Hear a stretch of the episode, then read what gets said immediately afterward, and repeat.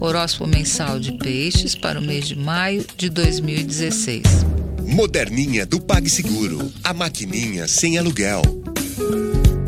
Maio será um mês espetacular para você praticar os seus conhecimentos, colocando à prova teorias e técnicas. Vai haver uma filtragem, desde o jeito de ir para o trabalho até como você organiza a sua cozinha, tudo pode se enriquecer e ficar muito melhor com as observações e informações que você receber do seu entorno ouvindo rádio, vendo televisão, conversando com a vizinha, prestando atenção no como o seu colega de trabalho resolve os mesmos problemas que você tem ou o seu colega de faculdade. Exemplos dos irmãos e dos primos também serão bem interessantes. Esteja aberto para ouvir o som ao redor. E isso vale também para as artes, a comunicação em todas as suas formas.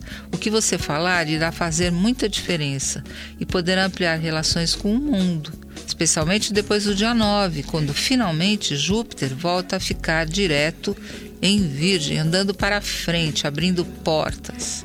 Sozinho você não ficará mais nem com as suas ideias, nem com seus sentimentos, nem com as suas cismas.